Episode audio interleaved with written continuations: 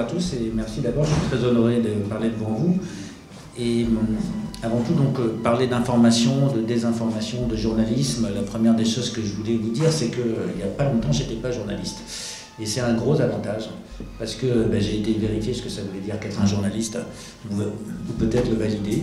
Et je me suis replongé un peu dans l'histoire. Je vais partager avec vous certaines des citations, parce que le monde, dans le monde, on n'invente rien. Tout se réinvente. C'est juste euh, une révolution. Le mot euh, révolution, ça veut dire revenir en arrière. Et je vais partager ces, euh, ces citations pour vous dire qu'il y en a certaines qui remontent à 300, 400 ans en arrière, et on n'a rien appris en fin de compte. Donc, la première des citations, c'est celle de Jefferson. Notre liberté dépend de la liberté de la presse. Elle ne saurait être limitée sans être perdue. Donc, c'est il y a un moment que ça a été dit, mais euh, c'est toujours d'actualité. Euh, et on se pose la question de savoir à quoi servent les régulateurs, à quoi servent les, agences de presse et tous les journalistes, si jamais on n'est pas en train de, protéger cette liberté de la presse. Euh, puisqu'aujourd'hui, très souvent, on pense qu'elle est perdue. C'est d'ailleurs pour ça qu'on a inventé peut-être la validation, la vérification des faits. La deuxième chose, c'est que la presse, elle a succédé au catéchisme dans le gouvernement du monde. Après le pape, le papier. Ça, c'est Victor Hugo qui l'a dit. Donc, c'était pas d'aujourd'hui, encore une fois. Donc, euh, bon, on pourrait, on pourrait la moderniser, cette citation, euh, en l'adaptant à Internet. Donc, après le pape, le papier et puis Internet. Mais en tout cas, euh, il y a quelqu'un qui avait déjà identifié qu'il y avait une prêche qui était en train de se passer. Et c'est une évolution non négligeable. La troisième citation, c'est la liberté de la presse est entière. Il suffit d'avoir les milliards nécessaires. C'est Alfred Sauvy qui l'a dit. Donc euh, Sauvy, c'était un professeur euh, de politique dans les années 70. Et c'est marrant parce que j'entends toujours dire qu'il y a 7 milliardaires qui détiennent les médias en France et dans le monde. donc quand on a écouté dans les années 70 que c'était déjà le cas, alors celle d'après, elle est encore plus intéressante. Parce que ça, c'est Adolphe Crémieux qui l'a dit, donc au 19e siècle, qui était ministre de la Justice. Achetez la presse, vous aurez les maîtres de l'opinion, c'est-à-dire les maîtres du pays. Ça vous rappelle quelque chose, ça? Moi, j'ai l'impression de l'avoir entendu hier, et j'ai l'impression que tout le monde l'a découvert hier. Alors, quand mes ancêtres l'ont découvert il y a quelque temps, et que je ne le savais pas, ça veut dire qu'il y a quelque chose qui s'est perdu, soit dans l'information, soit dans l'histoire. En tout cas, il y a une forme de désinformation déjà, et c'est aller les chercher. La suivante, alors ça, c'est Daphné du Maurier, c'est assez intéressant. Si vous souriez à la presse, la presse vous sourit, et quand elle est de votre côté, le monde vous appartient. Ça vous paraît logique hein? Les politiques savent très très bien faire usage de ça.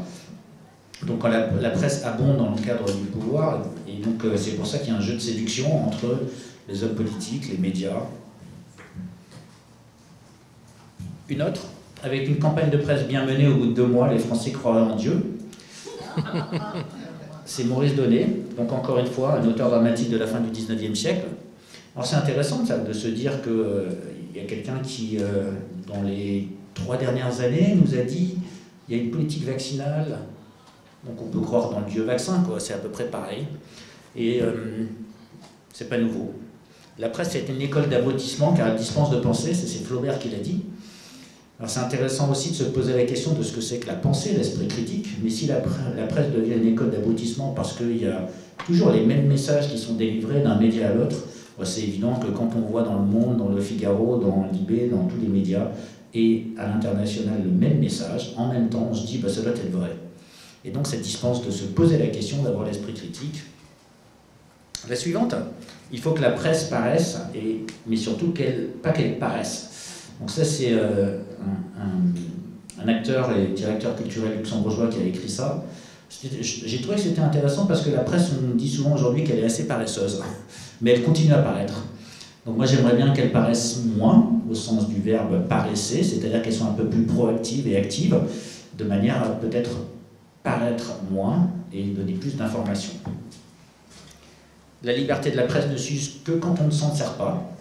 Donc aujourd'hui, on a abusé un peu de la non-liberté. D'ailleurs, on ne sait même plus ce que c'est que la liberté. Parfois, on est d'accord pour donner à nos gouvernements une perte de liberté et, perdre toutes ces libertés. Et du coup, on ne sait plus le prix de la liberté. Et puis bon, on est obligé de citer Balzac, parce que si la presse n'existait pas, il faudrait ne pas l'inventer. C'est lui qui a, dit, ça à propos de la presse parisienne. Il avait une très très très très mauvaise opinion des journalistes en son temps, parce qu'il pensait qu'en fin de compte, c'était des opportunistes. Euh, et euh, c'est comme ça qu'il le décrivait. Donc il y avait déjà des gens qui critiquaient de manière éhontée le modèle des médias. Alors ça, c'était euh, dix citations de personnalités célèbres. Maintenant, je vais vous donner la version des hommes politiques. je vais juste en prendre cinq et après, je passerai la parole à mes camarades, mais c'est au moins pour donner un petit décor. Alors, je me suis focalisé sur 2015. donc en France, il y a eu un attentat à Charlie Hebdo. Et donc il y a un attentat contre la presse est un attentat contre la République. Alors j'entends souvent parler de savoir si on est toujours en démocratie, dans quel type de démocratie est-on? Est-ce qu'on est dans une démocratie défaillante? En tout cas, il y a une chose qui est sûre, c'est qu'un attentat contre l'information, c'est évident que ça va entraîner une perte de droit, une perte de liberté, et euh, ben, nos hommes politiques le reconnaissaient. François Mitterrand, lui, s'était dit la liberté de la presse présente des inconvénients, mais moins que l'absence de liberté. Donc oui, il avait bien compris, on va dire, que c'est très simple. Je préfère avoir moins de liberté, comme ça j'aurai moins de liberté de la presse, puis c'est évident. Et d'ailleurs, c'est ce que les hommes politiques suivants ont fait en concentrant. Alors là, Jacques Chirac, il a été excellent, il a dit le mensonge est une pratique détestable, grâce à laquelle nos démocraties occidentales sont largement protégées, grâce notamment à l'action de la presse. Alors c'est génial, parce que si jamais je le crois, et bien sûr, les hommes politiques ont des paroles euh, qui, sont, on va dire, euh, des supercheries. En tout cas, s'il croit ce qu'il dit, eh bien, la question fondamentale, c'est qu'est-ce que vont croire les Français, puisqu'ils vont croire la parole du président bien sûr que le mensonge est une pratique détestable, mais comme elle est devenue monnaie courante, eh bien, on ne sait plus vraiment qui croire et comment croire. C'est d'ailleurs pour ça qu'on fait de la vérification et de la validation. La suivante, c'est aucun acte barbare ne saurait jamais éteindre la liberté de la presse. Nous sommes un pays uni qui saura réagir et faire bloc. Ça, c'est François Hollande en 2015 qui l'a dit. Alors en 2022, on a un président en France qui, euh, qui a divisé les Français. Il y a ceux qui l'emmerdent d'un côté, euh, ceux qui le poussent à une division du pays. Et donc, comme on n'est plus un pays uni, eh bien, on ne sait pas réagir, on ne sait pas faire bloc. Et donc, ça éteint toute forme de liberté, puisqu'on accepte de ne pas être unis et de ne pas se défendre. Et le dernier point, c'est pour revenir sur Thomas Jefferson, c'est lui qui a dit ça, dans la presse, seules les publicités disent la vérité. Et donc, quand on cherche à vérifier ou valider les faits, c'est intéressant de se dire qu'en 1776, il y avait déjà quelqu'un qui avait vu ça, et il n'est pas visionnaire, c'est il avait bien compris que l'information c'est un métier, que la publicité c'en est un autre. D'ailleurs, il y a la charte de Munich qui dit qu'il ne faut pas confondre information et journalisme et propagande. Et il avait compris que quelque part, dans la publicité, comme on avait réglementé la publicité, eh bien, il était à peu près certain qu'on disait la vérité. On contrôlait les mérites des messages publicitaires, mais on ne contrôle pas les mérites des messages que l'on a ailleurs dans les journaux. Donc la seule vérification qu'on peut faire, c'est celle-là. Et pour finir, donc euh, ça c'était 15 citations, c'est un tour historique, il y en a des centaines d'autres, il y a les mêmes dans d'autres pays, il y a les mêmes en Russie, il y a les mêmes en Chine, avec des versions différentes, avec des personnalités différentes. En tout cas, notre histoire, elle est pavée de toutes ces observations sur la liberté d'expression et d'information. Et dernier point que je voulais partager avec vous avant de passer la main peut-être à Philippe ou Alexis, euh, quand on parle d'information, il y a très souvent, on a parlé de vérification de l'information. Et quand les gens parlent de vérification, la seule chose qu'ils font, c'est la validation. Valider un fait est différent de vérifier une information, surtout quand il s'agit de quelque chose de scientifique. Et tout ce qu'on a vu, c'est le travail de l'information, c'est la plupart des gens vont valider. Donc, j'ai une information, je téléphone à mon copain Alexis, je lui dis Alexis, euh, ouais, ouais, j'ai vu la même chose, j'ai validé. Mais il n'a pas vérifié, j'ai pas vérifié. Ce qu'il faudrait faire, c'est aller bien plus loin. Et Philippe, avec tout le travail qu'il a fait dans la finance, sait très bien ce que c'est que la vérification d'informations. Surtout quand on lit un bilan comptable, on va aller vérifier. D'ailleurs, ça n'a pas empêché des scandales financiers à la Madoff, qui ont été signés par des experts comptables, euh, ou des scandales financiers à la Enron. La validation qui a été faite par ces individus était une opinion. Très souvent, ce qu'on fait, c'est on téléphone à un copain, il nous donne son opinion. Et on lui dit, euh, et ça en devient un fait. Donc ça, c'est un travail de constant qu'il faut faire, c'est est-ce ton opinion ou est-ce un véritable fait? Voilà. Merci, merci Xavier, merci euh, de l'invitation pour parler de ces fake news. Alors, c'est marrant ce que tu disais, je vais rebondir d'abord là-dessus, sur la révolution, le fait qu'on oublie tout. Euh, si on regarde l'histoire des médias en France, de la presse, ça commence avec une presse propriété du roi, le Mercure de France, Théophras Renaudot, etc. puis on a l'essor de la démocratie libérale, la presse révolutionnaire, une presse indépendante euh, mercantile aussi, le petit journal ou cette fait divers qui prend le, dessus. Euh, on a ensuite euh, le CNR, le vrai Conseil national, non pas le Conseil national, leur fondation évidemment, qui lui parle de la propriété de la presse justement pour s'assurer qu'elle reste indépendante. Et on revient aujourd'hui à une presse d'État via la presse subventionnée. Parce que ce qui est étonnant aujourd'hui, c'est qu'on a à la fois des milliardaires, donc c'est un système mixte, des milliardaires qui sont propriétaires de médias, pour l'influence évidemment, et euh, finalement euh, euh, les Français qui payent l'impôt et qui financent cette presse via la subvention pour assurer la pluralité médiatique, qui est assurée de toute façon puisque les milliardaires financent à perte certains médias. Et ils sont très peu intéressés par l'audience, parfois c'est simplement l'influence. Et, et, c'est ça qui est inédit, c'est d'arriver dans ce système mixte aujourd'hui où on a l'illusion d'un système libéral euh, d'une presse indépendante, alors qu'en réalité, elle devient une presse d'État quasiment. Euh, et ça se voit de plus en plus. Euh, c'est-à-dire que moi, j'avais déjà, et c'était chez toi, François, parlé du, projet macroniste qui était censure et propagande lorsque les premiers soubresauts pour la censure de RT France étaient, étaient, lancés. ça y est, ils ont réussi à faire fermer une chaîne euh, indépendante qui n'avait jamais euh, été attaquée par l'ARCOM ou le CSA, euh, qui n'avait jamais fait de propagande non plus. mais par leur propagande, ils ont réussi à, faire la censure. Et aujourd'hui, on le voit, ça s'accélère vraiment.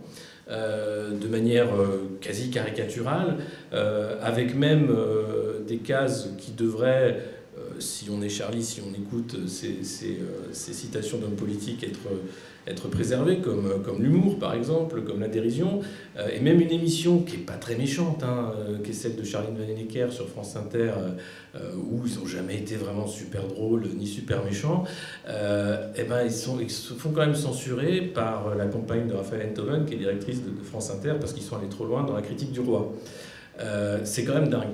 C'est-à-dire qu'on vit un moment dingue avec un silence médiatique, parce que je pense qu'il y a beaucoup de journalistes qui ont peur, qui font pas vraiment leur travail. Euh, c'est pas un métier de courageux, hein, rarement, euh, sauf quand on est reporter de guerre ou qu'on fait un peu de l'enquête.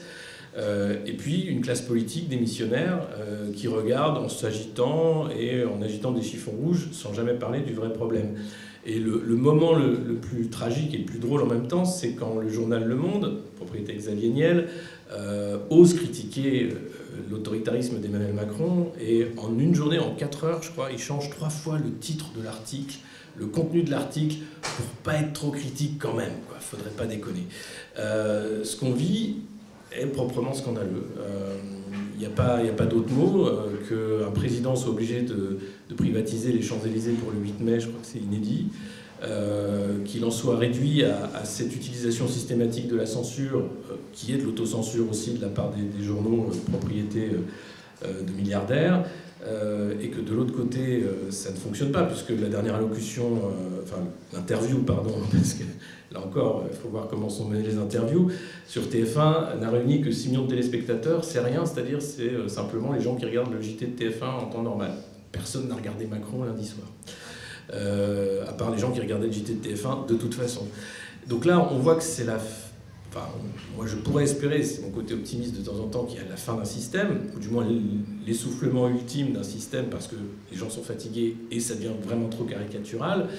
Euh, mais néanmoins, on voit qu'il continue avec ça. Euh, la mise en scène à Dunkerque, l'interdiction de casserolade et des, des, des, du journalisme de complaisance. J'avais fait une petite vidéo, si vous suivez la revue de presse du Monde Moderne, je lis la presse oligarchique tous les matins pour montrer comment c'est ridicule. Et je regarde BFM. Et il y, a eu un moment, un reportage formidable. c'était, je ne sais plus où il était, c'était, était à la Citadelle pour rendre hommage à un révolutionnaire. Euh, et il y avait la journaliste de BFM qui parlait d'une femme en larmes qui se jetait dans les bras d'Emmanuel Macron en disant qu'il était le meilleur président qu'elle avait jamais connu et que les Français ne se rendaient pas compte. On, est, dans de la propagande ridicule, mais ça passe à une heure de grande écoute et c'est censé être du journalisme. Euh, et tout ce qui est de l'ordre de la, critique, de, mais de l'esprit critique, hein, on l'a vu avec euh, bien sûr l'hystérie Covid, tout ce qui est de la dissidence, de l'opposition même réelle, est gommé, effacé, interdit, euh, sans compter bien sûr tous les responsables politiques qui sont quasiment interdits d'antenne qui n'ont pas voix au chapitre, notamment dans la case souverainiste par exemple, où ils sont très peu invités. donc il y a des tabous, c'est officiel, et puis il y a, y a ce système qui s'auto-entretient, qui invite toujours les mêmes et qui parle de faux débats pour occuper l'espace médiatique, mais s'informer, aujourd'hui, très peu de gens le font en réalité. Euh, il faut savoir que sur des, médias indépendants, on est très loin d'avoir une audience euh, critique. RT France l'avait, c'est d'ailleurs pour ça que c'était une cible. Euh, et, on a affaire face à ça à 7 millions d'auditeurs de la matinale de France Inter. Alors parmi les 7 millions, il y a qui se posent des questions, écoutent simplement de manière sociologique, mais globalement, on voit qu'il y a quand même une masse là qui s'informe de manière très, très, très de la doxa, on va dire, hein, puisque c'est une propagande, ou du moins c'est une information extrêmement orientée. Euh, et puis quand on parle des fact-checkers, de, ceux qui valident la, parole vraie, hein, ceux qui sont les tenants de la vérité, des, Savonarola ou des, euh, des, inquisiteurs en réalité, euh, ben on a dévoilé avec l'affaire du fonds Marianne qu'ils sont payés aussi par l'État et par sans doute aussi de peut-être des, des, moyens de financement étrangers. Et ce qui est le plus drôle, c'est qu'actuellement, vous avez des, euh, des comités d'enquête sur les ingérences étrangères. Euh, jamais n'est mentionné, ni au Parlement européen, ni euh, ici à l'Assemblée nationale. c'est toujours, bien sûr, l'ingérence russe, c'est eux qui font des fake news, c'est eux qui ont des robots sur Twitter, etc. Jamais il n'est question de l'ingérence américaine.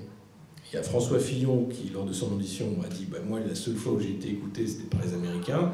Euh, mais vous ne voulez pas en parler, c'est dommage, mais quand même, c'est la, plus grosse ingérence qu'on a depuis des années.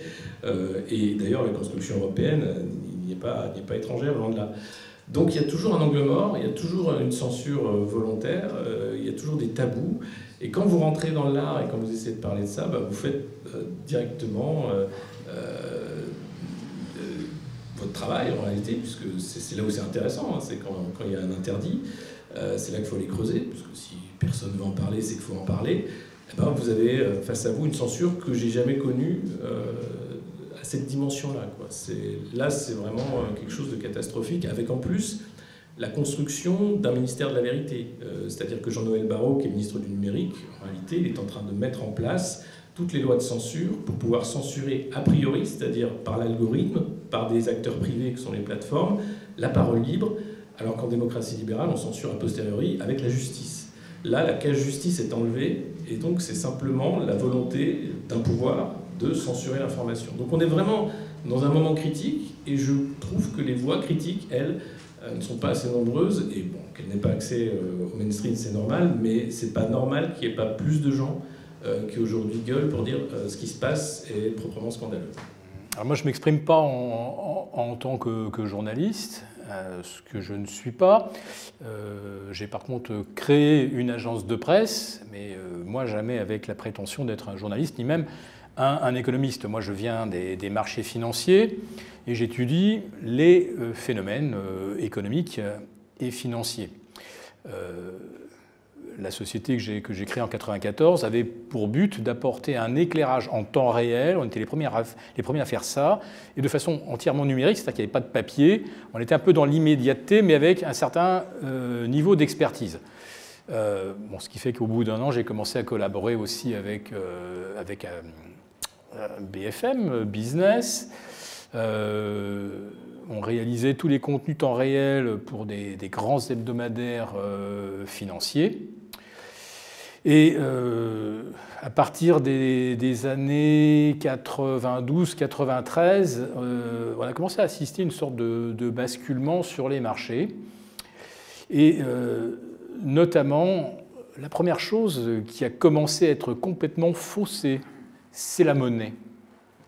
À partir du moment où on a commencé à créer de la monnaie ex nihilo, out of the thin air, comme ils disent aux États-Unis, extrait de l'air ambiant, euh, de la monnaie adossée à rien, à pas de valeur présente ni à venir, de l'argent qui en plus de ça n'était à la disposition que d'un petit cercle, donc là on rentre dans ce qu'on appelle l'effet cantillon, c'est-à-dire que euh, ne profitent de l'argent ou, d'une richesse que ceux qui sont près de celui qui le sort de sa corne d'abondance. Donc là, il y a quand même quelque chose de vicié qui est apparu. Et puis à partir des années 92-93, arrive aussi une autre fake news, c'est pourquoi euh, j'avais intitulé ce, petit fascicule, fake news, l'inflation. La jauge de l'inflation, c'est-à-dire ce qui permet de jauger euh, du, vrai euh, niveau de vie de tout le monde, cette jauge a commencé à être faussée, falsifiée, de façon de plus en plus radicale, dans un silence assourdissant des médias financiers. C'est-à-dire que le moteur de l'économie, c'est quand même l'argent. À la base, si on ne comprend pas l'argent, on ne comprend pas vraiment l'économie. Et on commence à inonder l'économie de fausses argent. C'est une activité de faux monnayage. Et c'est tellement énorme que personne n'en parle. Ensuite, la falsification de la jauge de l'inflation, donc de la mesure de la richesse, pareil.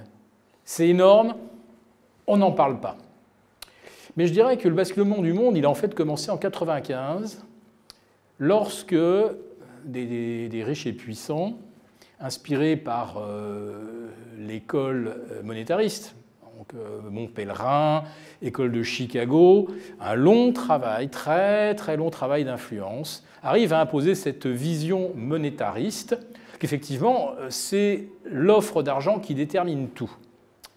Et ces gens-là sont arrivés à faire croire que si on avait eu de l'inflation dans les années 74 à 81, premier choc, deuxième choc pétrolier, c'est parce qu'on payait trop les gens.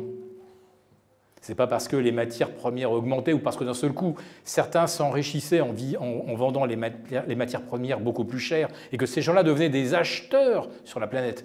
Je ne vous raconte pas euh, la prospérité de l'Iran, de l'Arabie saoudite, de l'Irak à cette période ces gens-là, d'un seul coup, se, sont retrouvés avec une manne et se sont mis à dépenser énormément. Ils ont énormément participé à l'inflation dans le monde, des biens de consommation.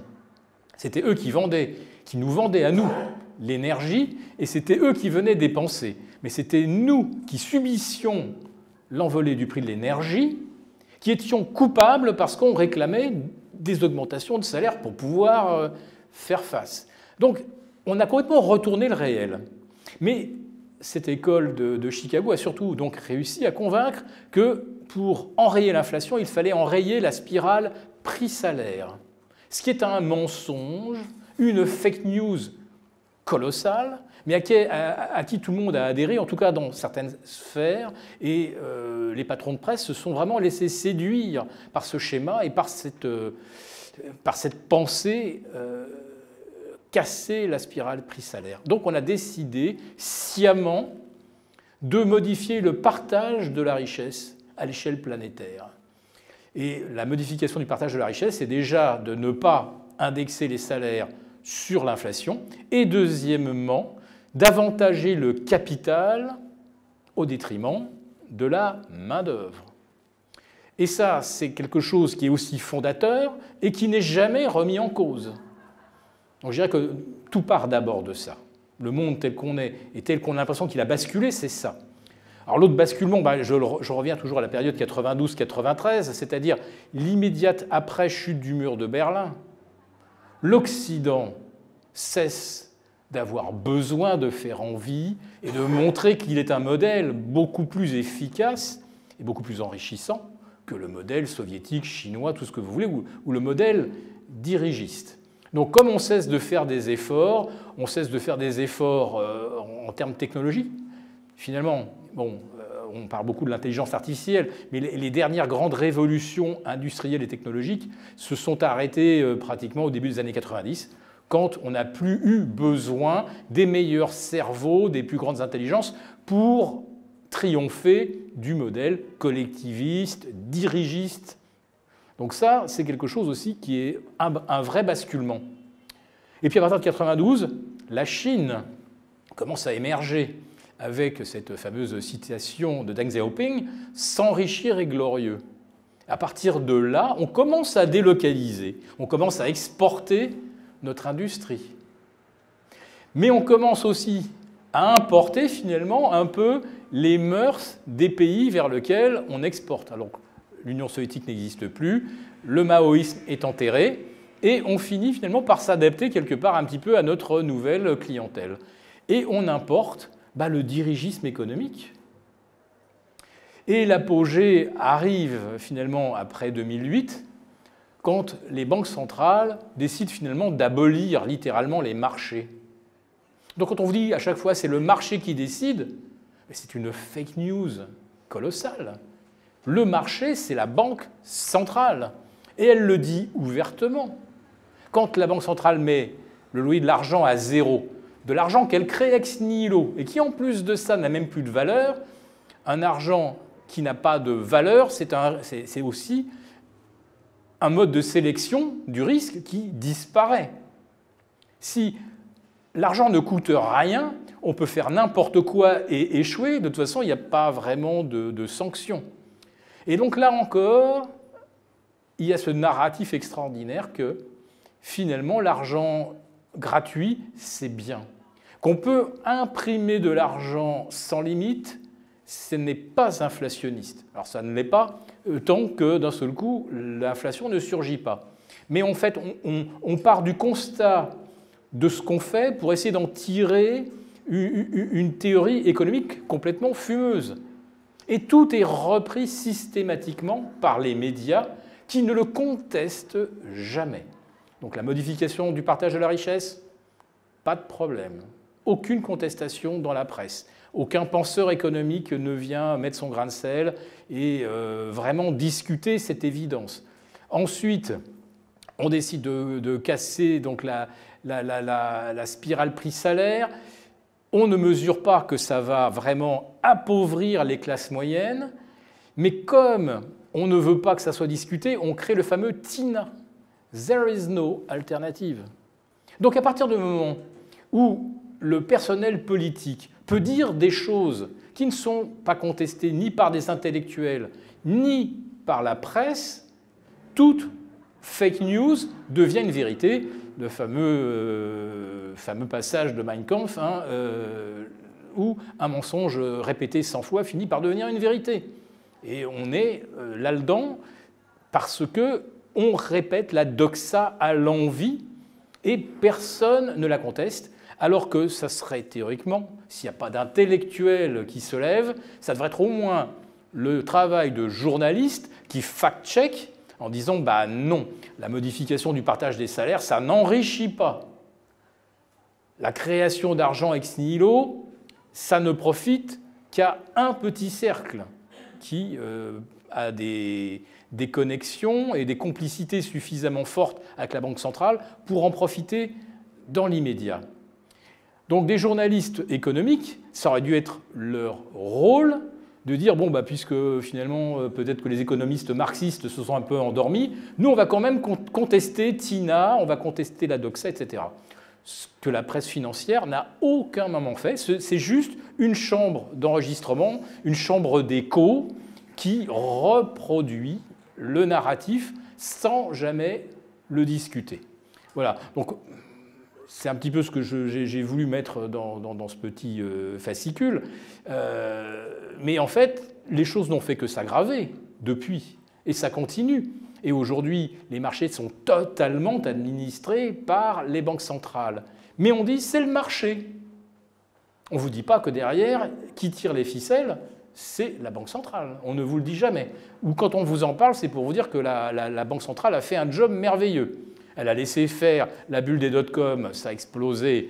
Elle a laissé faire la bulle des subprimes, elle n'a rien vu les agences de notation validaient euh, et après ça se, défaussaient en disant non mais c'était juste une opinion qu'on avait parce que finalement quand Goldman Sachs euh, ou JP Morgan ou Lehman nous, nous balançaient des, tranches, enfin des, des millefeuilles euh, d'émissions obligataires, ils nous disaient que c'était de l'or et nous on mettait triple A mais parce qu'on les croyait sur parole. Enfin tout est comme ça.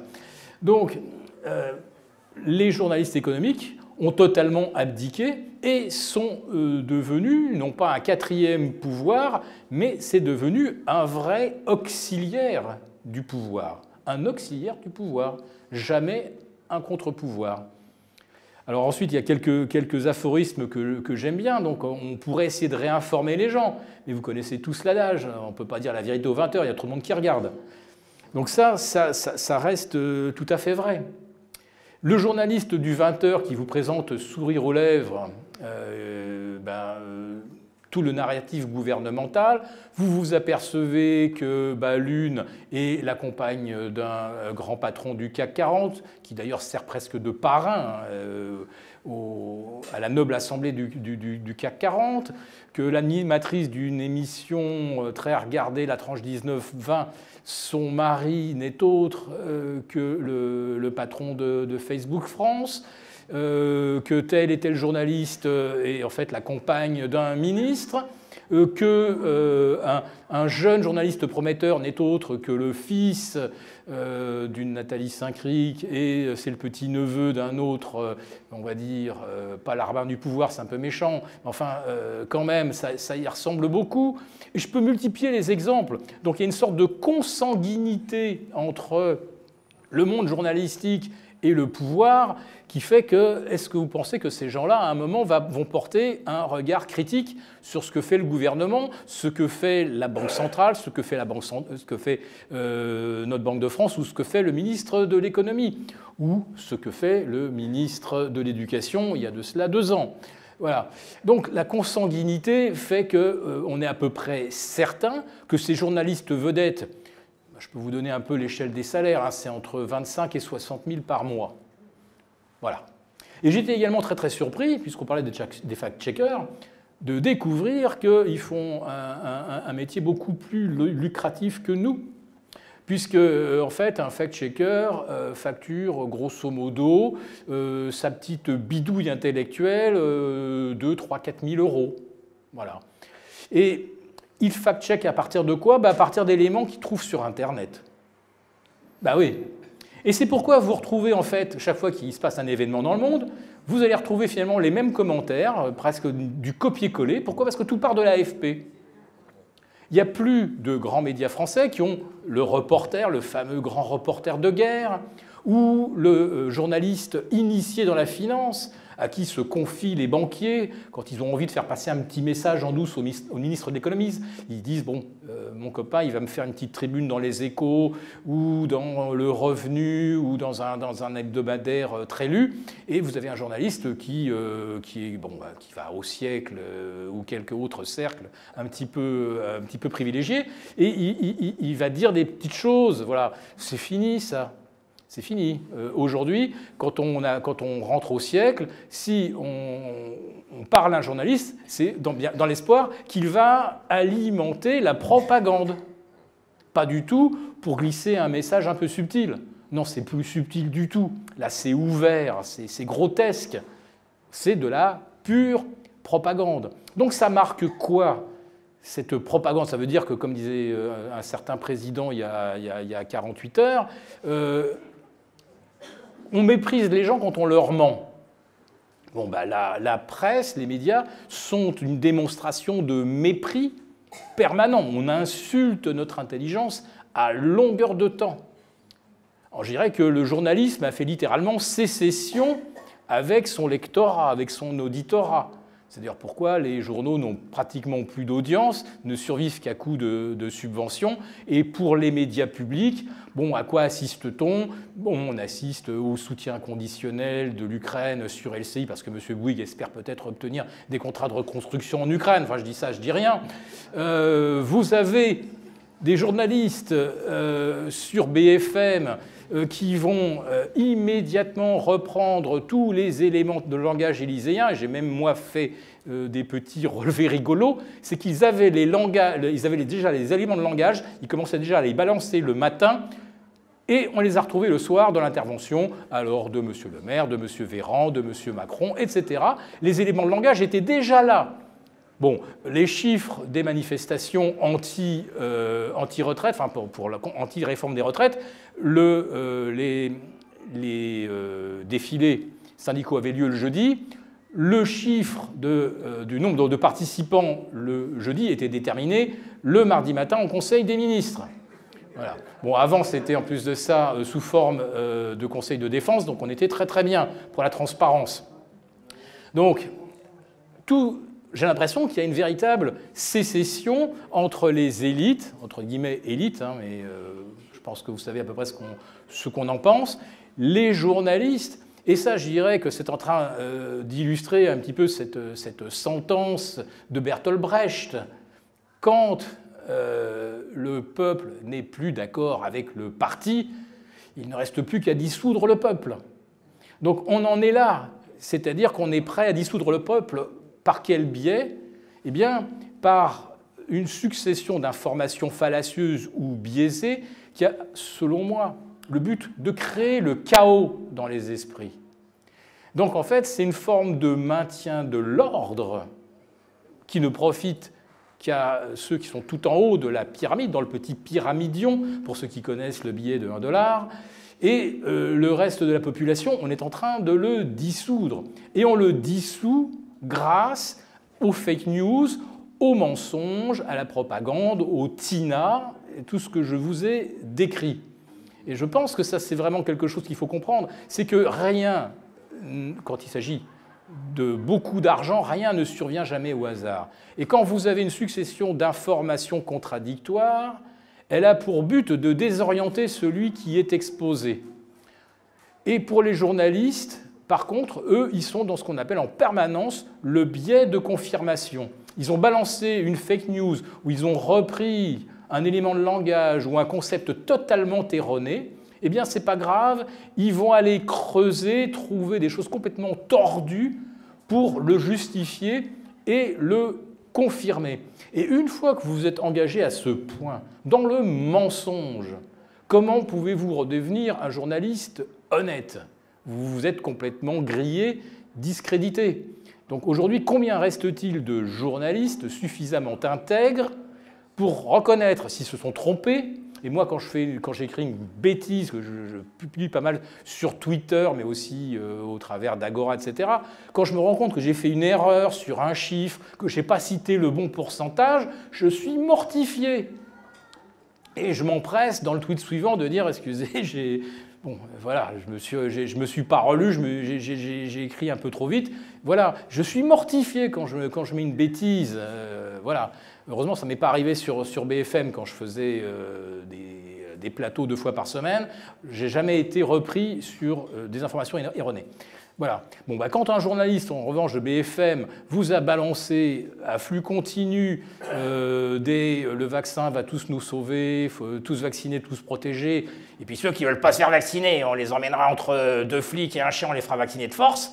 Bon, quand vous en êtes à ce degré de journalisme et que vous avez euh, la direction de l'information et la direction de l'antenne qui valident ça, je pense que ça nous dit assez où nous en sommes aujourd'hui en matière de démocratie. Oui, et puis il y a ce phénomène aussi de, presse de cours. Euh, faut pas oublier le, déjeuner à l'Élysée où les, les, éditorialistes viennent prendre les éléments de langage euh, de la bouche même d'Emmanuel Macron et ensuite s'en défendre en disant oui, une source à l'Élysée m'a expliqué qu'il fallait bien sûr rester raisonnable, etc. Mais c'est euh, c'est un moment totalitaire parce que euh, l'idée c'est euh, la compliance. il faut que tout le monde obéisse d'une certaine façon et le fasse avec plaisir presque. Donc c'est ce, cette musique qu'on appelait finalement la pensée unique il y a quelque temps, qui devient de la propagande, qui fait qu'il n'y a plus de pensée critique ou très peu. On l'a vu, hein, l'hystérie Covid a montré combien l'esprit critique était rare, euh, alors qu'on avait affaire quotidiennement à des mesures dingues. Euh, L'auto-attestation de sortie, le pass sanitaire, euh, et puis arrive l'épreuve, et tu disais le pied de confirmation. voilà, c'est le réchauffement climatique qui fait que les gens meurent de manière brutale, sans raison apparente. c'est le manque d'eau, enfin bref, tout est là. le nouveau récit de la peur, c'est bien sûr le récit climat, hein, le carbone, attention, respirer, c'est mal. Si vous pouviez arrêter de respirer tous pour la planète, ce serait bien. Euh, donc là, c'est le nouveau récit de la peur qui arrive. Et, d'ailleurs, c'est assez drôle quand on voit les cartes météo comparées à, 20 ans de différence, où on a les, mêmes températures à la même période. 14 degrés, c'était vert ou bleu euh, il y a de ça 20 ans. Aujourd'hui, c'est rouge ou orange. Au mois de mai. Bon. Euh, plus les, les pluies, etc. donc il y a en plus de la propagande, la volonté du contrôle par la peur. Euh, et du contrôle de la soumission, donc parle de la compliance, donc le fait que les gens doivent obéir à cette, euh, injonction permanente et c'est eux le problème. Hein. ils demandent trop d'argent. Hein, par exemple, c'est de votre faute l'inflation. Euh, ils consomment euh, trop de produits avec du carbone dedans, c'est de leur faute le réchauffement climatique. Euh, ils roulent dans des bagnoles, c'est pas normal non plus. Ça va qu'à Paris on peut plus rouler, heureusement la planète est sauvée. donc tout est fait pour contraindre et pour que les gens soient toujours sous cette contrainte et de manière volontaire quasiment. Et ce qui est terrible, c'est qu'on voit bah, les, petites lumières qui s'éteignent et que euh, particulièrement euh, les réseaux sociaux, Twitter, c'est vraiment une expérience sociologique euh, à taille réelle. quand on voit les, gens qui attaquent l'esprit critique, a toute une sphère, hein, via, via les, les fact-checkers, etc. C'est des gens qui copient-collent à peu près tout le temps les mêmes éléments euh, donc moi, dès que j'ai un truc à dire pour critiquer euh, la politique autoritaire d'Emmanuel Macron, bah, c'est parce que je suis un agent russe payé par Poutine, etc. Donc c'est tout le temps comme ça. Et il n'y a, jamais de, réflexion euh, autre que ce qui est donné comme étant, voilà, vous avez, c'est le prêt-à-penser en fait. C'est comme la malbouffe, hein. la malinformation, c'est pas de la désinformation, c'est-à-dire que les gens ont l'impression d'être informés, mais ils sont mal informés. Et la malbouffe, bah, ça fait plein de problèmes de santé, la malinformation, ça rend compte. Et, c'est euh, vraiment un phénomène de société. Et je crois que c'était assez intéressant euh, le moment Trump aux États-Unis quand il prenait euh, CNN à partie et les uns et les autres en Yo fake news et qui maltraitait les journalistes. Et il faut voir que un président américain, c'était une conférence de presse par jour devant des journalistes. avec cette violence-là, avec le fait de, les traiter comme ça. Macron, son premier mandat, c'est trois conférences de presse, avec une presse de cours qui pose des questions scriptées. Donc déjà là, dans l'exercice du pouvoir en France, on a, via la Ve République, la possibilité d'avoir un chef de l'État qui ne rend pas des comptes à la presse. Euh, vous avez le dernier exercice de propagande, c'était euh, Emmanuel Macron répond aux lecteurs du Parisien, c'était il y a 15 jours. Alors les lecteurs du Parisien, c'est étonnant, à chaque fois, c'est euh, des macronistes, hein, quasiment. Euh, ça tombe bien. Alors, de temps en temps, ils sont un peu fâchés parce qu'ils attendaient une autre politique quand même de la part de leur héros, mais là, ça va à tel point que la société des journalistes du Parisien a gueulé en disant que c'était trop complaisant comme interview et qu'il fallait ouvrir un peu et arrêter. Donc, ça commence même au sein des journalistes qui sont payés hein, pour faire de la propagande. Certains se sentent mal à l'aise à faire ce travail-là. Ils ont aussi gueulé aux Parisiens, propriété de Bernard Arnault, qui est un des grands sponsors hein, du couple Macron, euh, sur le traitement de la réforme des retraites, en disant que c'était un traitement unilatéral, c'était pas du journalisme non plus.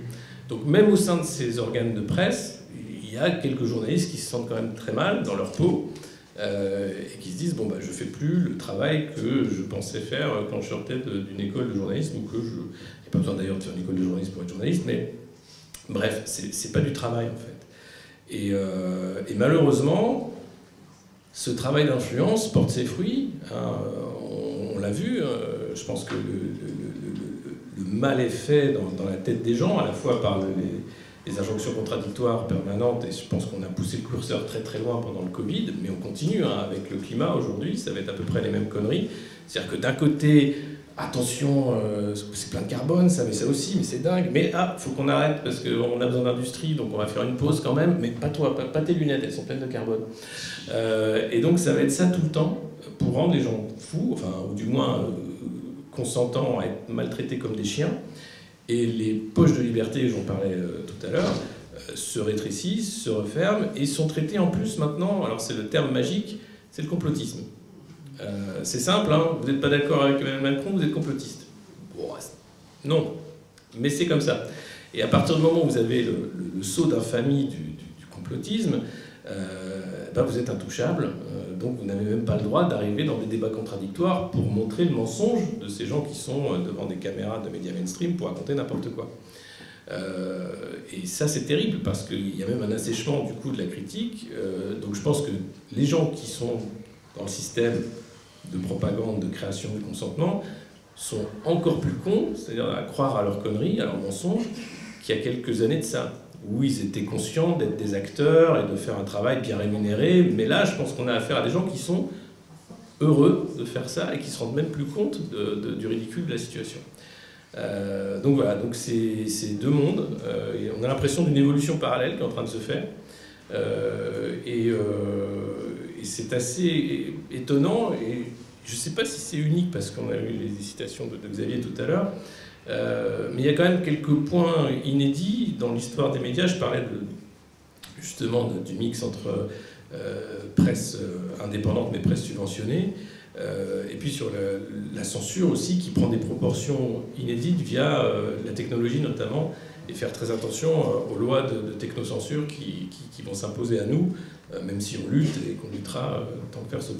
Alors je précise, c'est pas mes citations, c'est des citations que j'ai oui, oui. Hein, non, mais c'était je veux pas enlever à leur auteur ces citations qui sont pour moi fort importantes. Donc euh, retour vers le passé euh, pour essayer de comprendre. Euh, et j'aimerais juste mentionner trois points. La première chose, c'est qu'est-ce que c'est que les organismes de fact-checking et de vérification d'informations? Et ici, il faut regarder une conférence qu'a donnée Fabrice Friss où il dit euh, voilà, en 2015, on a créé un organisme de fact-checking parce que c'était fait pour vérifier la parole politique.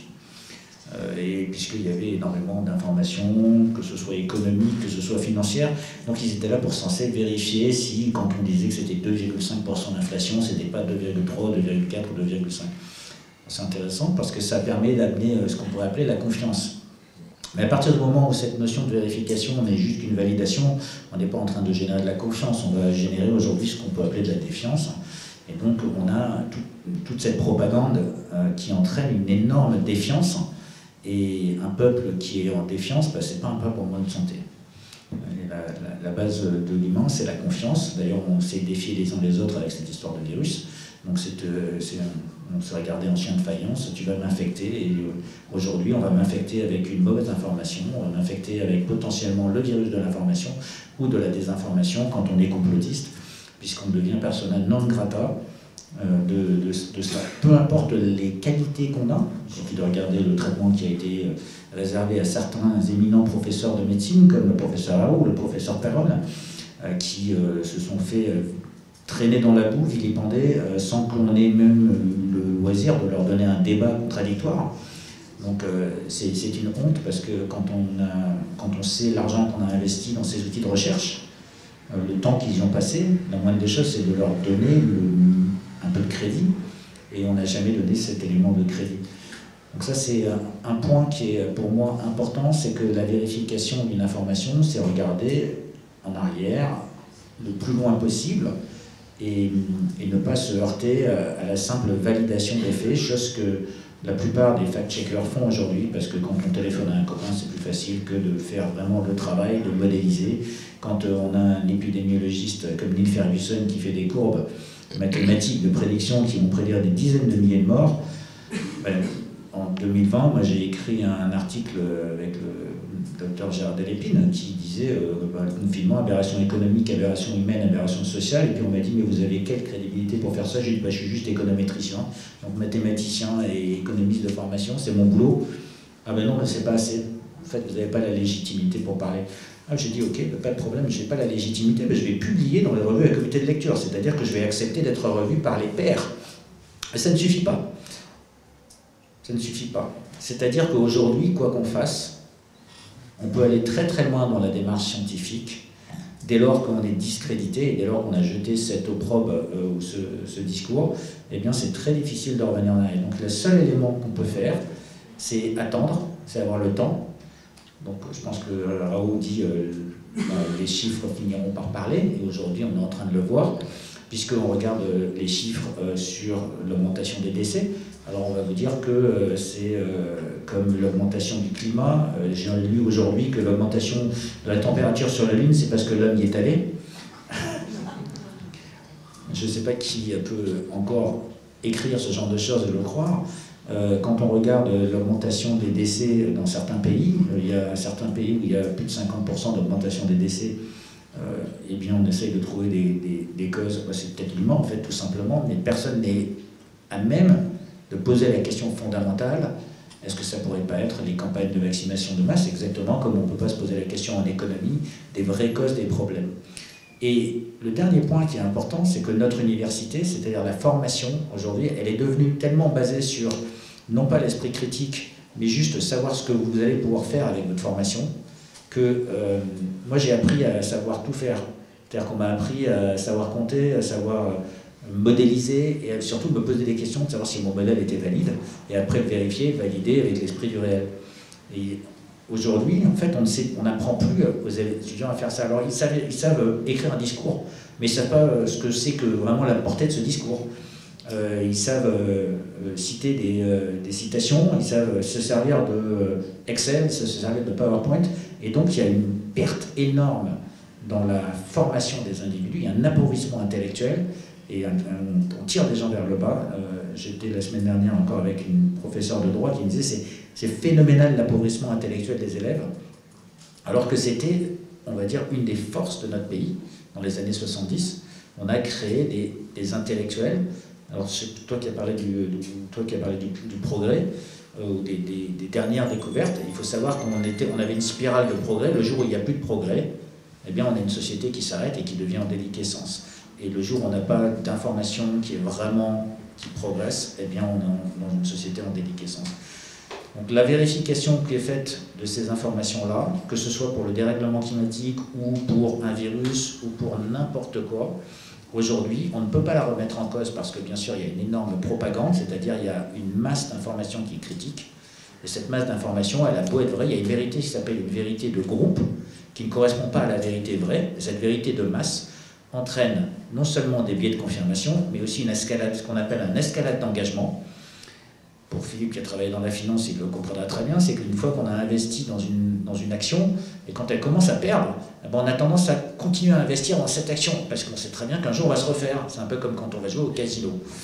Et on va se dire, bah, la chance va tourner, la chance va tourner, la chance va tourner. Et c'est pour ça qu'on a des mécanismes qui sont censés arrêter ces escalades d'engagement. Alors l'escalade d'engagement d'envoyer des armes en Ukraine, à un moment ou il faut se poser la question, à quoi ça sert de dépenser cet argent? L'escalade d'engagement de la prolifération d'argent gratuit, il faut se poser la question, à quoi ça sert? On a des agences en France, tous les pays qui sont là pour contrôler l'État. La Cour des comptes, ils produisent des rapports qui sont mis sur une étagère. Il y a, où, moi, quand j'ai interviewé Raoult, il dit bah, J'ai produit un rapport euh, à l'État, mais ils ne l'ont jamais regardé. On m'a demandé un autre rapport. Elle a dit bah, D'abord, lisez le premier, et puis après, peut-être que j'en ferai un, second. Donc, on a tous les mécanismes de contrôle, mais on ne s'en sert pas. Donc, je pense que la vérification avec euh, des jeunes qui sont faits euh, sans aucune compétence, je vais finir par une anecdote euh, j'ai dû faire un procès à un grand média parce qu'il faisait de la concurrence déloyale à François, parce qu'on est un tout petit média. Hein. On, a, même un média qui est censé être sans journalistes. Donc déjà, ça c'est la première fake news, puisque si jamais on vérifie avec euh, ce qui s'appelle la commission paritaire des agences de presse, si on a un numéro IPG, c'est qu'on a des journalistes. C'est-à-dire que le monde, parce que c'est pour ne pas le citer, c'est le monde, n'accepte pas l'autorité de tutelle, de sa propre autorité de tutelle, ils n'acceptent pas. Et donc ils, sont prêts à dire, aller à l'encontre de ces éléments-là.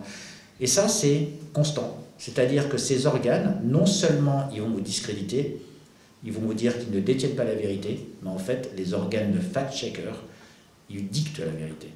Et ça, c'est dramatique, parce que la vérité, personne ne la détient aujourd'hui, surtout en science.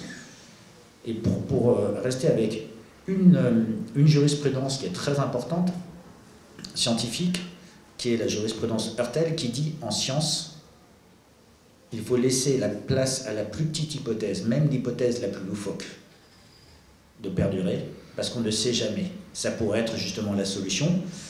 D'ailleurs, c'est à peu près pour ça qu'il euh, y a eu des périodes d'inquisition.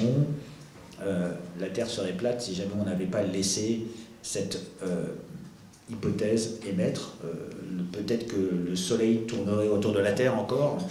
Euh, donc, laisser cette place à l'esprit critique, au doute. Et les fact-checkers, ce qu'ils font, c'est qu'ils nous empêchent d'avoir ce doute. Moi, donc, j'encourage tout le monde. Douter, c'est une bonne chose. C'est ça. En anglais, on dit inspect, don't expect. Inspecter, ça ne veut pas dire que la confiance n'exclut pas le contrôle. Donc, il faut accepter ce genre de choses. Et si jamais on est de bonne foi, on ne devrait avoir aucun problème. N'oublions pas que le terme complotisme a été inventé par la CIA pour discréditer les journalistes qui avaient mis à jour leurs manœuvres pour déstabiliser ou organiser des coups d'État en Amérique du Sud. Il fut un temps où c'était quand même quelque chose d'assez euh, répandu. Euh, donc des journalistes avaient fini par se dire mais qu'est-ce qu'on fait dans ces pays? Euh, Quel genre de, de, régime est en train d'installer là-bas? Puis derrière, on découvrait qu'effectivement, c'était des laboratoires pour voir si les théories de M. Milton Friedman fonctionnaient ou pas. Donc, on balançait, on dégommait le, voilà, bon, bah, Chili, Chili, Argentine, Pérou, etc., plus des républiques euh, d'Amérique centrale. Donc, euh, ça se voyait, quoi. Et à partir du moment où ça commençait à être dénoncé, la CIA a inventé effectivement ce, euh, terme de complotisme. Je vais te passer le micro tout de suite.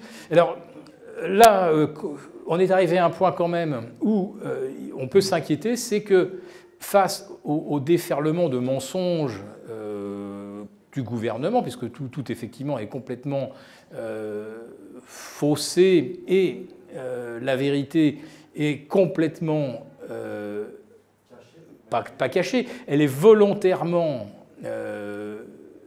écartée. On n'a aucun débat contradictoire dans les médias, vous le constatez bien aucun débat contradictoire. Euh, tout le monde peut raconter absolument n'importe quoi, même des mensonges énormes. Le journaliste hoche de la tête, euh, voilà, et comme j'ai entendu certains dire, euh, comme le chien sur la plage arrière. on en est là. Et ça, on n'a jamais vu un tel niveau de servilité dans les médias. C'est même pire que ça. Parce que bon, il y, a effectivement les journalistes de cours et leur servilité est, à toute épreuve. Mais là où l'époque est terrible, c'est que vous avez un journaliste comme Seymour Hersh, euh, qui a eu le Pulitzer parce qu'il avait dénoncé les massacres de l'armée américaine au Vietnam. Euh, quand il fait son enquête tout à fait euh, fondée, factuelle sur le sabotage de Nord Stream, journaliste américain, indépendant, qui a le Pulitzer, il est discrédité. personne ne veut en parler. les journalistes américains le touchent du bout du doigt en disant oui, mais bon, il est vieux, vous savez, oh là là. c'est dingue, ouais, ouais. c'est proprement dingue. Et, et, le cas Nord Stream, il, raconte tout. C'est-à-dire qu'il y a deux choses aujourd'hui qu'on devrait tous savoir, pour savoir où on est et qui sont les gens qui nous gouvernent. C'est un, d'où vient le Covid, comment il a été fait, s'il a été fait, et deux, qui a saboté Nord Stream. Alors il y a des gens qui savent, mais nous on n'a pas le droit. et, c'est mon Hirsch, on ne peut pas le traiter d'affabulateur. Euh, donc là où c'est pire encore qu'avant, où il y avait quand même le Watergate, c'est-à-dire quand, un scandale arrivait, comme les écoutes de Nixon, Nixon tombait. Là, vous avez l'affaire Hunter Biden, vous avez euh, l'affaire Epstein, euh, un pédocriminel milliardaire qui a, embarqué avec lui euh, l'administration Clinton, mais aussi Bill Gates et tous les autres. On n'en parle pas. Il était 4 à 6 mois de l'année en France. Bon, sur le versant français de l'affaire Epstein, il n'y a pas un mot, il n'y a rien. Euh, Brunel, qui était son homme de main en France, s'est suicidé en prison, tout comme lui s'est suicidé en prison. Euh, donc c'est vous dire le niveau en fait de décrépitude euh, du travail de journaliste d'enquête et aussi de cette profession qui, à mes yeux, s'est discréditée, mais comme la profession politique et comme récemment les médecins, avec ceux qui ont été tout simplement des censeurs et qui ne faisaient pas de la médecine, mais du contrôle social. donc on vit un moment assez terrible. Voilà. Euh, et on n'est pas assez nombreux, je trouve, à en être conscient et à, le dénoncer. Moi, je, ne peux parler que de mon expérience. Euh, j'ai appris une chose, c'est que le journalisme, c'est d'essayer de voir ce qui se passe réellement. Euh, et je pense qu'aller sur le terrain, ça veut dire essayer d'être le plus proche possible du terrain et essayer de comprendre les origines d'un conflit. donc se poser des questions, c'est la base fondamentale de toute chose. Donc la manière dont on a traité cette information chez François, c'était la même manière qu'on a traité toutes les informations sur le Covid, l'origine du virus. On s'est posé les questions de savoir est-ce que euh, les partis en présence, donc euh, la Russie et l'Ukraine, quelles étaient leurs raisons mutuelles de euh, faire ce genre de choses. Et on s'aperçoit très vite que eh bien, les accords de Minsk n'ont pas été respectés, que le Maïdan est un problème, qu'il y a une intervention de la CIA. Et après, il faut essayer de dépatouiller tout ça et de donner du sens. Donc, toujours en laissant la place au doute, toujours en laissant la place à l'interprétation, c'est-à-dire voilà les éléments factuels. Euh, donc, dans le cadre de ce conflit, notre position euh, du bloc atlantiste, elle n'est pas neutre, elle est loin d'être neutre. Euh, c'est la manière dont on l'a traité, donc on a une part de responsabilité là-dedans, il faut juste l'assumer. On n'est pas prêt aujourd'hui à l'assumer parce que ça va à l'encontre d'une position qu'on a prise qui est une position dominante. Et voilà. Et pour, euh, pour finir, parce qu'on dit souvent qu'en Russie, il y, a, hum, il y a une forme de. Euh, on pense que c'est encore l'URSS. Ben, en fait, euh, j'y suis allé. Donc en fait, je suis allé là-bas pour voir qu'est-ce qui se passe. C'était plus simple. Et donc j'ai rapporté, j'ai été invité à un congrès russophile. Alors bien sûr, on va dire que je suis pro-Poutine, alors que je suis tout à fait proche, prêt à critiquer un grand nombre de choses, notamment le, premier acte de guerre, c'est-à-dire le premier acte d'attaque, c'est quelque chose qui est excessivement contestable et critiquable. Cependant, il y a des circonstances atténuantes quelqu'un qui devrait juger va se poser la question, y a-t-il des circonstances atténuantes? A-t-on fait tout ce qu'on a pu pour la, diplomatie? Eh bien non, sûrement pas. Donc on a, une, notre part à jouer là-dedans, c'est l'approche qu'on a eue. Euh, je pense qu'elle est balancée, elle est peut-être contestable pour certains. En tout cas, c'est notre manière de traiter l'information en essayant de minimiser la part d'opinion, la part de dépendance à ce que pensent les autres. C'est-à-dire que ce qui m'importe, ce n'est pas vraiment ce que vont penser les autres, c'est la conséquence de nos analyses et la conséquence de toutes les informations qu'on a pu collecter.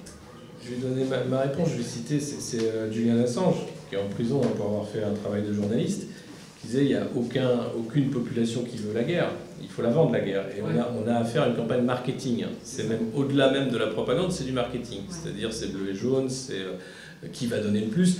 La, scène la plus surréaliste, c'est Ursula von der Leyen qui fait Dame Kermesse et qui compte les millions dans un, événement, euh, je ne sais pas, aux États-Unis. Oh, 5 millions for Ukraine, can give more, it's great! Et c'est déliant. Et on a l'impression d'être dans un film de science-fiction. Euh, mais c'est ça en vrai. Et donc il y a, y, a, y a il y a ce marketing de la guerre qui, euh, et on le voit d'ailleurs, euh, c'est une guerre qui remonte avant l'agression russe, puisque c'est le Maïdan, effectivement, c'était une guerre civile, hein, la population qui était bombardée quotidiennement. Euh, c'est un Zelensky, on peut penser ce qu'on veut de lui, mais qui est créé de toutes pièces aussi. C'est une sorte de Macron, mais encore plus délirant, puisque lui, c'est un acteur qui joue une série pour être mis en scène, porté par des oligarques ukrainiens et américains en l'occurrence. Je parlais de l'affaire Biden. Hunter Biden, c'est de la corruption avec Burisma, une firme d'énergie ukrainienne. Euh, donc les liens des démocrates, de la famille Biden, avec la corruption en Ukraine sont avérés, sont énormes. Euh, donc c'est un va-tout, c'est un coup de poker énorme, et ça permet d'accélérer l'agenda de censure, euh, la désintégration européenne sous soumission américaine, le gaz de schiste. C'est quand même dingue qu'on n'ait pas la réponse à qui a fait péter Nord Stream. Alors on sait tous, mais on n'a pas le droit de le dire, mais quand même c'est dingue. Euh, sachant que vous avez Engie, vous avez Shell, vous avez des entreprises euh, européennes qui étaient partenaires de Nord Stream et que personne ne demande la vérité. Tout le monde ferme sa gueule. moi, je suis choqué. Euh, donc, c'est du marketing de la guerre et ça fonctionne très bien parce que derrière, vous avez des gens qui trouvent ça les excite. J'ai écouté un reportage sur France Inter pour voir un peu le degré de truc. C'était un mec qui recyclait des gilets pare-balles pour les populations civiles ukrainiennes. Très bien, hein, c'est toujours louable, c'est le côté de la défense, machin. Et le mec disait, alors il avait une entreprise de sécurité dans l'ouest de la France, hein, euh, ah, je me suis jamais senti aussi vivant. Moi, je vais vous livrer un petit peu mon, analyse du conflit ukrainien, euh, qui sera vraiment euh, purement économique.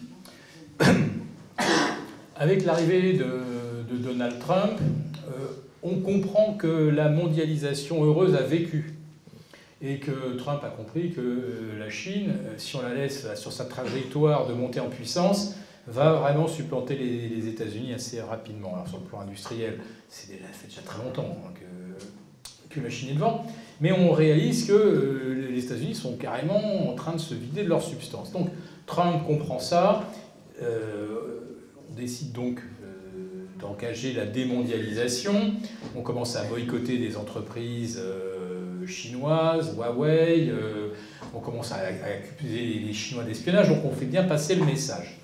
Et donc là, si euh, on démondialise et qu'on doit un peu délocaliser la production, où est-ce qu'elle va aller?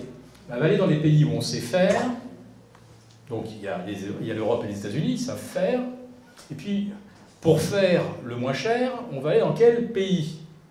Où l'énergie était-elle la moins chère au 20 euh, février 2022.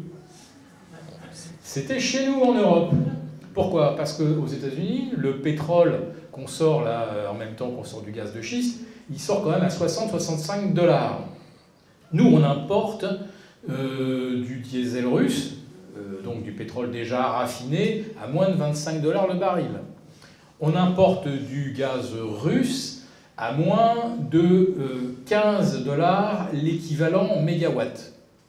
Aux États-Unis, ils sont à 40. Donc si on démondialise, toutes les multinationales qui s'en foutent complètement, que ça soit produit en Chine, euh, en Turquie, où, vous voulez, ce qui compte c'est qu'il euh, y, ait des bons chiffres au prochain trimestriel, bah, si on quitte la Chine, peut-être, bah, pourquoi pas aller en Allemagne, puisque c'est déjà l'Allemagne qui a fourni toutes les machines-outils à la Chine, donc revenons à l'origine, et surtout en Allemagne où le gaz est tellement pas cher.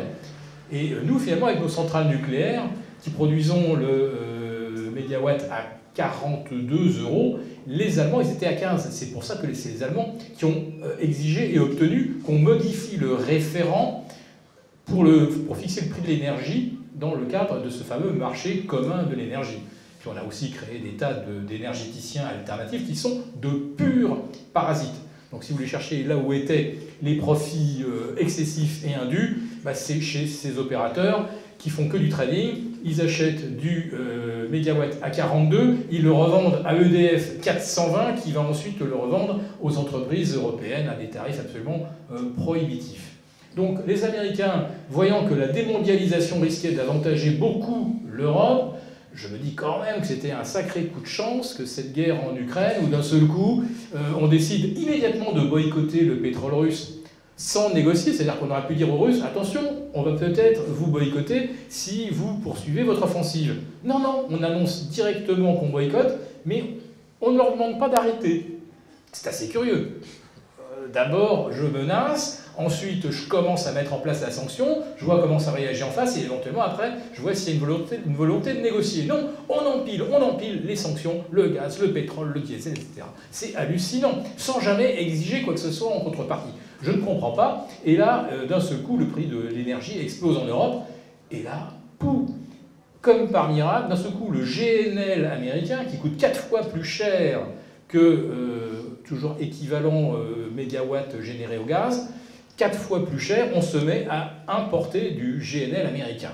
C'est quand même miraculeux, non? Et arrive à ce moment-là l'attentat contre, enfin, la destruction de Nord Stream. Et alors moi, je, me dis, mais c'est quand même comme quoi un, gazoduc, c'est vachement fragile. C'est une coïncidence. C'est une coïncidence. Et vous avez des gazoducs qui continuent de traverser euh, l'Ukraine, qui viennent de Russie, qui alimentent la Roumanie, la Tchéquie, la Hongrie. Et alors là, le déluge d'obus, de missiles, tout ce que vous voulez, pour l'instant, il n'y a pas un seul gazoduc partant de Russie, passant par l'Ukraine, qui va vers l'Europe, qui est détruit. Et Zelensky continue d'encaisser les commissions de Gazprom. Voilà. Donc, euh, c'est ça ma lecture économique, c'est que euh, l'Europe aurait pu être une zone extrêmement concurrentielle, elle ne l'est plus parce qu'elle n'a plus d'énergie. Les États-Unis nous la vendent à quatre fois le prix, et j'observe que l'Ukraine, malgré les, les, pluies d'obus de, de, de bombes, pour l'instant, les euh, gazoducs restent intacts. Je me dis quand même, c'est un coup de chance.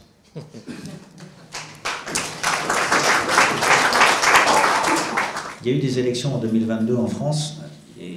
Est-ce que vous vous rappelez tous que Emmanuel Macron a écrit dans son programme qu'il allait contribuer des armes euh, pour l'Ukraine?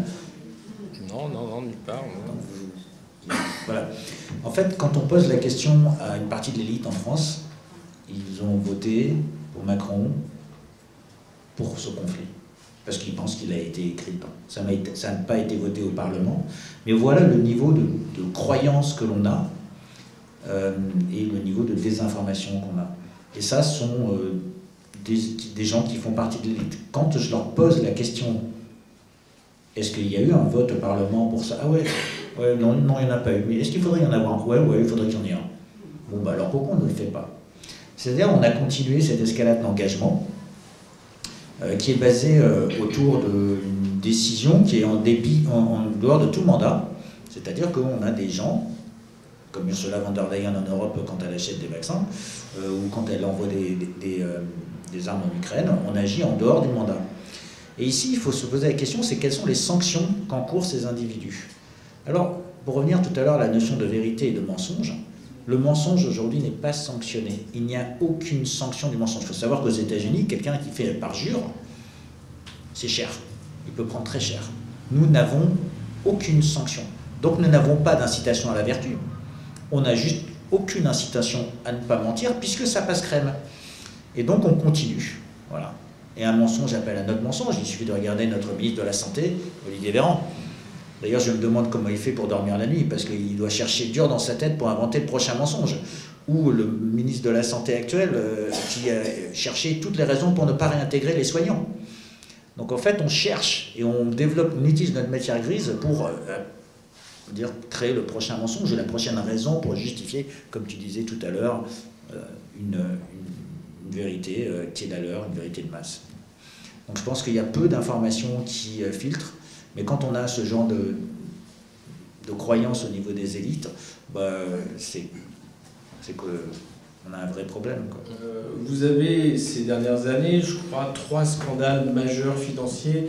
Vous avez les Pandora Papers, euh, Cumex Files, euh, vous avez les Panama Papers, où à chaque fois, Zelensky est cité dedans par exemple, c'est toute l'oligarchie européenne également, rien ne se passe? Qui vient vous parler à la télé et vous regardez droit dans les yeux, dans la caméra, pour vous balancer un mensonge absolu face à un journaliste qui hoche, la tête? Bah, Vous avez par exemple dans le conflit en Ukraine quelqu'un qui est très impliqué, un philosophe euh, à la chemise blanche euh, ouverte. Ce gars a été euh, donc reconnu comme corrompu. 9 100 000 euros reçus du Qatar c'est donc établi. Il avait euh, protesté et voulu accuser pour, pour, diffamation. Euh, il a été débouté, donc il est bien reconnu comme ayant reçu cette somme du Qatar. Donc cette personne est totalement corrompue. Il nous vend toutes les guerres qui ont été initiées par l'État profond américain, la CIA, le Pentagone, etc.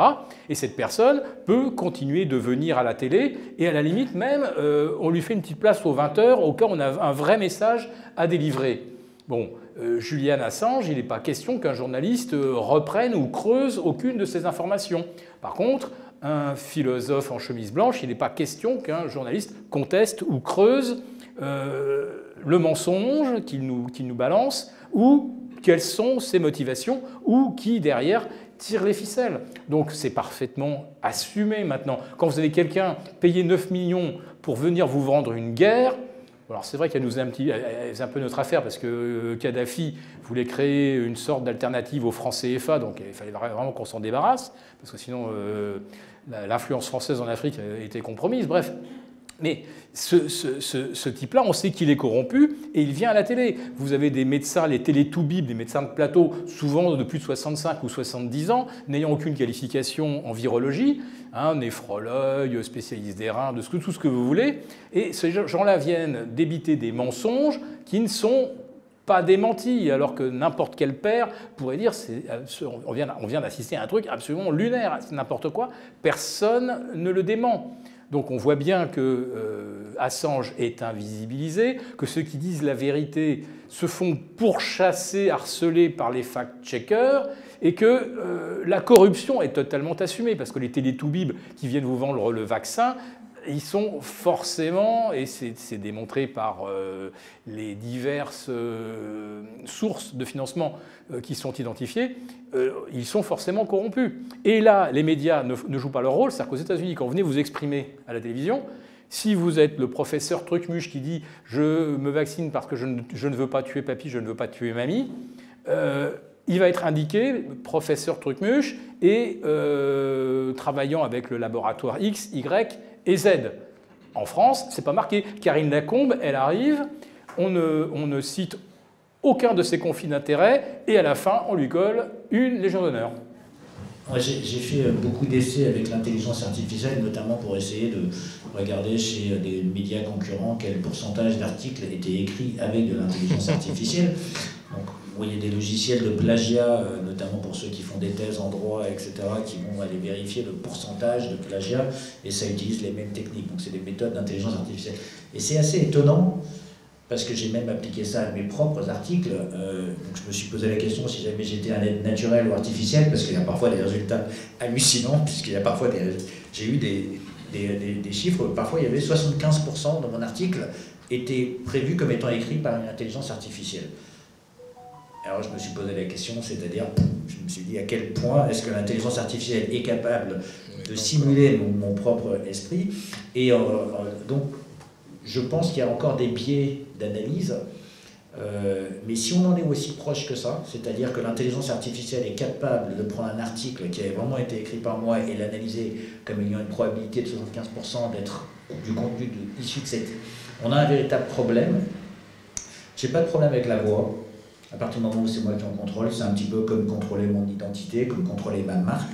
Dès lors que j'en contrôle les éléments et que j'en assume pleinement la conséquence, là où je commence à avoir un problème, c'est quand c'est du deepfake, c'est-à-dire que quand on va me faire prêter, comme il a dit, la licorne, n'importe quelle parole, euh, et que je ne peut plus contrôler, on va dire. Donc il faut avoir à un moment ou un autre une authenticité. Mais souvenez-vous, en France, on est un pays du luxe. Donc euh, les gens du luxe ont eu à contrôler l'authenticité de leur marque pendant très longtemps, puisqu'il y a eu, euh, on va dire, des copies qui ont été faites. Donc c'est pas un problème qui est tellement nouveau, encore une fois, il suffit juste de trouver euh, les palliatifs à cette intelligence artificielle, et puis c'est à nous d'être plus intelligents, parce que bon, l'intelligence artificielle, c'est peut-être l'inverse de la bêtise humaine, mais en tout cas, il y a encore de la marge de manœuvre. Je pense que tout le monde connaît ce, petit dessin humoristique. Euh, mesurer euh, uniquement l'intelligence, une forme de quotient intellectuel, c'est euh, ce concours. Vous avez un arbre, et au pied de l'arbre, vous avez un singe, un poisson, une tortue et un concombre, et c'est lequel va arriver le premier en haut de l'arbre. Bon. Donc en France, on a décidé, par exemple, pendant très très longtemps, qu'on était un pays d'ingénieurs. C'est Napoléon qui avait instauré ça, parce qu'il avait besoin d'artilleurs. Donc on était très très bon en ingénierie. Et puis, on va dire peut-être qu'après l'affaire Dreyfus, ça a un petit peu secoué euh, les, les, esprits. On s'est dit peut-être que c'est pas mal aussi d'enseigner les humanités, c'est-à-dire réapprendre à penser, réapprendre à critiquer le réel. Et puis je ne sais pas ce qui s'est passé, mais depuis les années 68, 70, je ne sais pas, je situe à peu près ça par là, euh, j'ai l'impression qu'il y a une sorte de, d'émission. Euh, on ne produit plus vraiment de, savants, on n'a plus de vraies filières euh, d'excellence bien financées. Et pour ce qui s'appelait les humanités, alors là, je veux dire que c'est ça a été totalement euh, là euh, abandonné. Il n'y a quasiment plus de, de, vrais philosophes en France, philosophes du présent qu'on pourrait encore enseigner. Et finalement, l'un des derniers euh, qu'on citait volontiers, c'était Sartre qui faisait quand même l'apologie du système soviétique. Donc il y, a eu quand même à un moment, je crois, un basculement. Il faut qu'on se, repasse le film et qu'on voit à quel moment on a loupé quelque chose. Mais je pense que euh, notre niveau scientifique, etc., on l'a perdu à partir du moment où la France a perdu sa souveraineté économique et monétaire. Quand on, pouvait s'emprunter de l'argent à nous-mêmes, euh, l'Élysée ou Matignon téléphonaient à la Banque de France en disant voilà, on a besoin d'une enveloppe de temps pour développer Airbus, le TGV, le Concorde, ben là, on maîtrisait complètement et on pouvait mettre les moyens humains les moyens de recherche en face. À partir du moment où on a commencé à dépendre des autres pour financer euh, peut-être l'enseignement supérieur aussi, parce que tout ça fait partie des filières d'excellence, à partir du moment où on n'était plus autonome, on a commencé à décliner. Et je rappelle que Polytechnique aujourd'hui n'est plus que sixième euh, dans le classement des euh, grandes écoles qui forment, on va dire, les, les esprits les plus aptes à accompagner aujourd'hui les développements de l'intelligence artificielle. Nos polytechniciens, en fait, ils, filent tous à la City. J'ai bien connu le problème à partir des années 90. Euh, c'était tellement plus rémunérateur de créer des algos, c'est-à-dire des machines à manipuler les marchés, que nos, polytechniciens n'ont plus travaillé sur des projets de Concorde ou de nouveaux lanceurs. Euh, ils sont tous partis faire des algos de trading à Londres. On est dans une, euh, une période révolutionnaire, c'est David Graber qui disait, parce qu'il y a une telle déconnexion entre ceux qui s'appellent les élites et le reste, qu'on retrouve ça dans toutes les périodes révolutionnaires. Et on est en plein dedans. BHL, il s'en fout d'être brocardé sur les réseaux sociaux. Ça reste le pape de Saint-Germain. il faut passer par l'adoubement pour être sûr d'être publié chez Grasset ou ailleurs encore aujourd'hui. C'est ce qu'on appelait l'intelligentsia, c'est le club du siècle, c'est un, copinage d'une ultra-bourgeoisie de cours, parce que derrière il y a un système qui, organise ça, mais c'est totalement séparé de la vie réelle.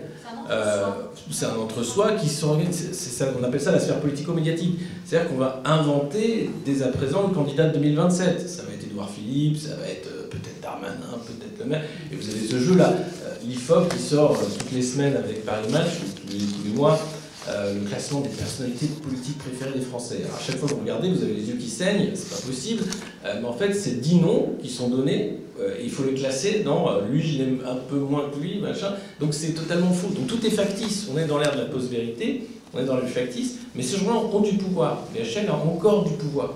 c'est ça dont il faut se rendre compte. Donc ils s'en foutent totalement. Pour eux, les réseaux sociaux, Éventuellement, ce sera une poche de pénibilité qui pourra être réduite par la censure. C'est ce qui est en train de se mettre en place avec Jean-Noël Barrot, avec les lois européennes également, lutte contre les discours de haine. Euh, donc, de toute façon, le pouvoir n'est pas là, ils le savent. Euh, ça permet d'avoir une sorte de soupape de sécurité. Si jamais ça devenait dangereux, c'est facile à débrancher.